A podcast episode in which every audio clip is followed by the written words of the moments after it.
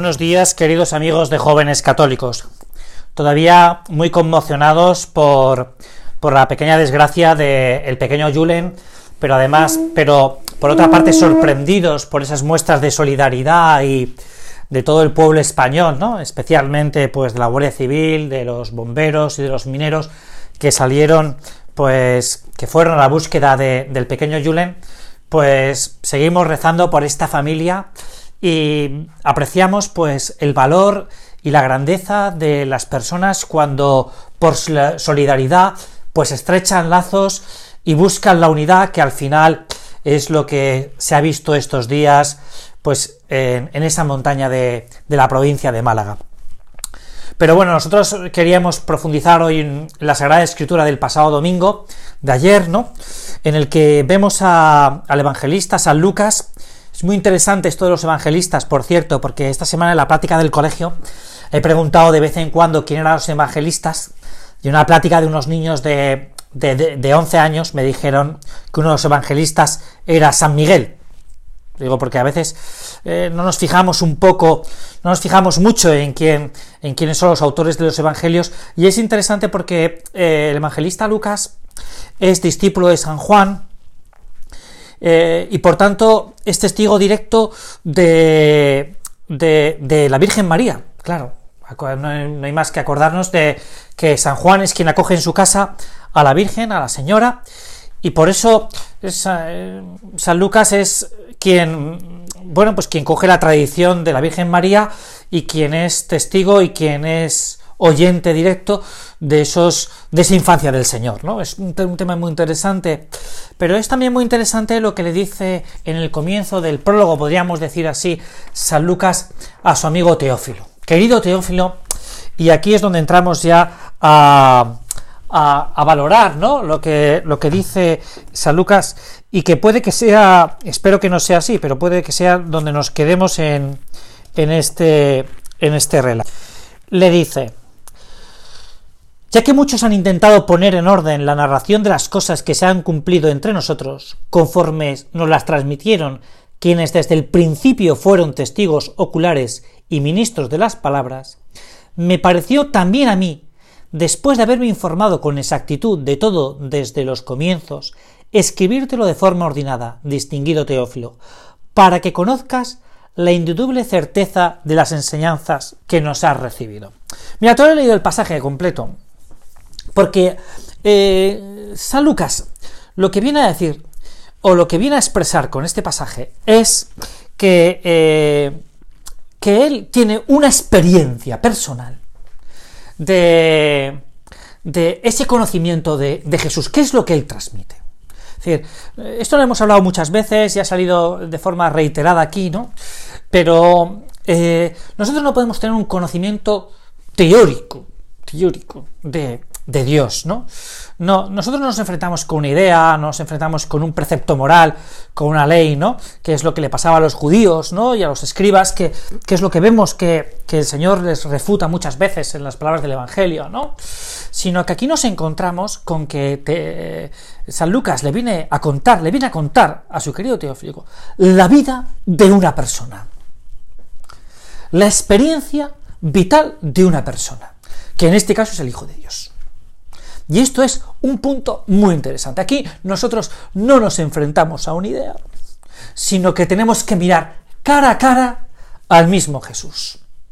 Claro, y, esto es un tema muy interesante porque cuando hablamos o cuando pensamos en la oración, que es una acción divina y no una acción humana, y esto es otro tema muy interesante.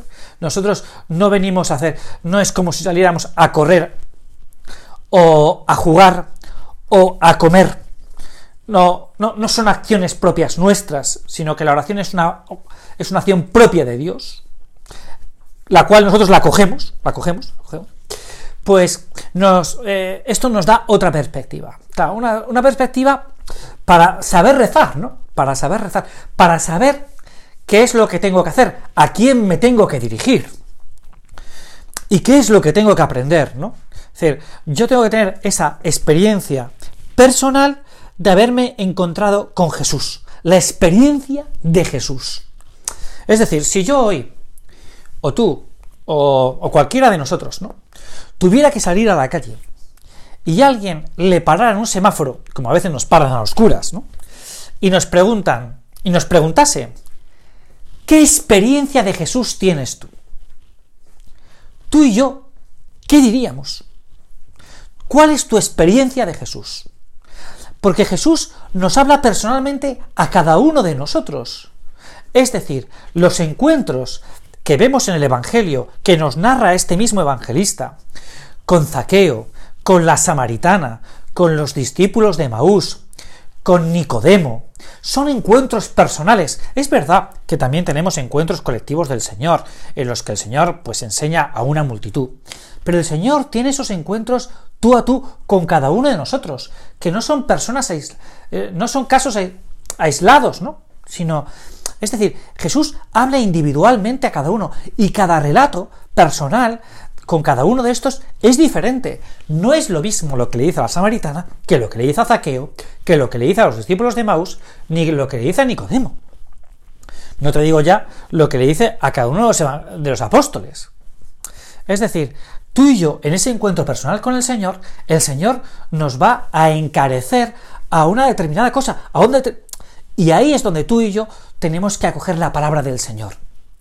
Ahora, ¿por qué yo no veo tanto al Señor? ¿O por qué no veo al Señor? ¿no? Que esta es una de las grandes cuestiones que, mira, lo primero que hay que hacer, o lo primero que nos puede ocurrir, o lo primero que podemos, sí, que, lo, primero, primero que podemos hacer, es que para poder hablar cara a cara con Dios, tenemos que aborrecer el pecado. Este es el punto de partida. Mira, yo no sé, tú eh, pero a mí cuando hay un plato que me presentan en la comida, ¿no? Un plato en la comida, acelgas, ¿no? Por ejemplo, que a mí las acelgas, pues, pues no es mi plato favorito. Pues hay un cierto rechazo. Hay un cierto, oye, esto para mí no. Esto para mí no. Yo esto lo aborrezco, podríamos decir, ¿no? No es del todo así, pero lo aborrezco. Claro, si yo no aborrezco el pecado, ¿qué es lo que me separa de Dios? Es decir, si yo lo acepto, si yo pacto con Él, pues entonces es muy difícil, que es lo que me separa de Dios, que yo pueda hablar con Dios cara a cara. Y esto es a veces lo que nos pasa a los hombres. Mira, a mí eh, no, es que me, no es que me ocurra con frecuencia, pero de vez en cuando me ha ocurrido que ha llegado alguien a la confesión y me ha dicho, bueno, como mañana me iba a confesar, pues no pasa nada porque haya hecho esto. Claro, las personas que pactan con la mediocridad, que pactan con el mal, que pactan con la tibieza, es muy difícil que puedan hablar con Dios. Y esto es un punto en el que todos tenemos que profundizar, ¿no? Porque a veces podemos ver la confesión, que es uno de los remedios para que yo pueda aborrecer el pecado, como un tranquilizante de mi conciencia. Bueno, tomo el tranquilín de mi conciencia, que es la confesión. Cuando lo que es la confesión, si valoramos el dolor de los pecados, el propósito de la enmienda, es decir, me duele tanto haber ofendido al Señor que por tanto hago el propósito de no volver a hacerlo, que eh, se ha convertido en ese tranquilizante en vez de ese remedio. Y la confesión es un remedio para que yo me dé cuenta de la gravedad del pecado, lo aborrezca y pueda mirar cara a cara a Dios. ¿Qué es lo que hace con la samaritana, por ejemplo, el Señor? Pues lo que le hace ver es el pecado. Y una vez que ella se ha sentido querida por Dios y ha sabido reconocer su mal, es cuando sale en búsqueda de los demás ciudadanos de su pueblo, y entonces le dice, he conocido, he conocido, he conocido, he visto, no será este, tiene una experiencia de Jesús, una experiencia de Jesús. La experiencia que tú y yo tenemos que tener, pero si aborrecemos el pecado y entonces empezamos a mirar cara a cara a Dios, ¿no? Cara a cara a Jesús, ¿no? Es lo que le pasa a Lucas. Lucas lo que cuenta aquí es eso, su experiencia a través del relato de María, fides es audito, la fe, la fe viene por la escucha de ese encuentro personal con Jesucristo. Bueno, a lo mejor he sido un poco, eh, pero un poco, no sé, entusiasta hoy, ¿no? Pero yo quería que hoy tú te enfrentaras a esta realidad, ¿no? ¿Qué experiencia tengo yo de Jesús? ¿Qué experiencia tengo yo?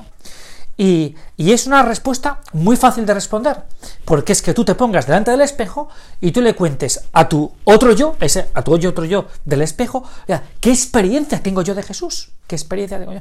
Porque a lo mejor nos damos cuenta lo que hacemos determinadas cosas, prácticas de piedad muy buenas, muy saludables para la vida interior, que están muy bien, pero que realmente ese, ese profundizar, ese tocar a Jesús, pues nos falta un poco, ¿no? Nos falta un poco porque, porque, porque, no, la, porque no la vamos del todo, que es al final lo que se esconde detrás de esto.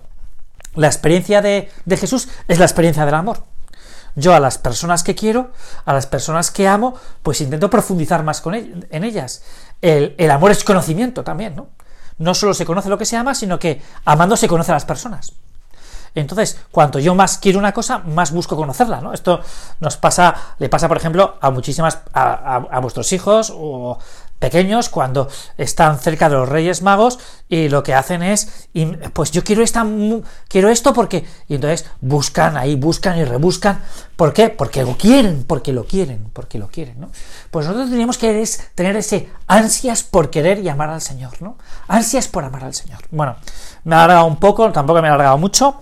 Eh, desearos buena semana y como veis, pues vamos a seguir rezando por esta familia de Málaga eh, por el pequeño Julen y por todos nosotros también eh, por Venezuela, ¿no? Que estos días, pues, como hemos visto, pues lo están pasando mal. Nos han escrito, pues, varios chicos jóvenes de Venezuela contándonos su experiencia de allí, de lo que están pasando estos días, y la verdad es que es muy sobrecogedor y es para rezar mucho por este pueblo en el que dará muchos santos para la iglesia y muchos hijos de Dios, porque es un pueblo que conoce la evangelización desde hace más de cinco siglos.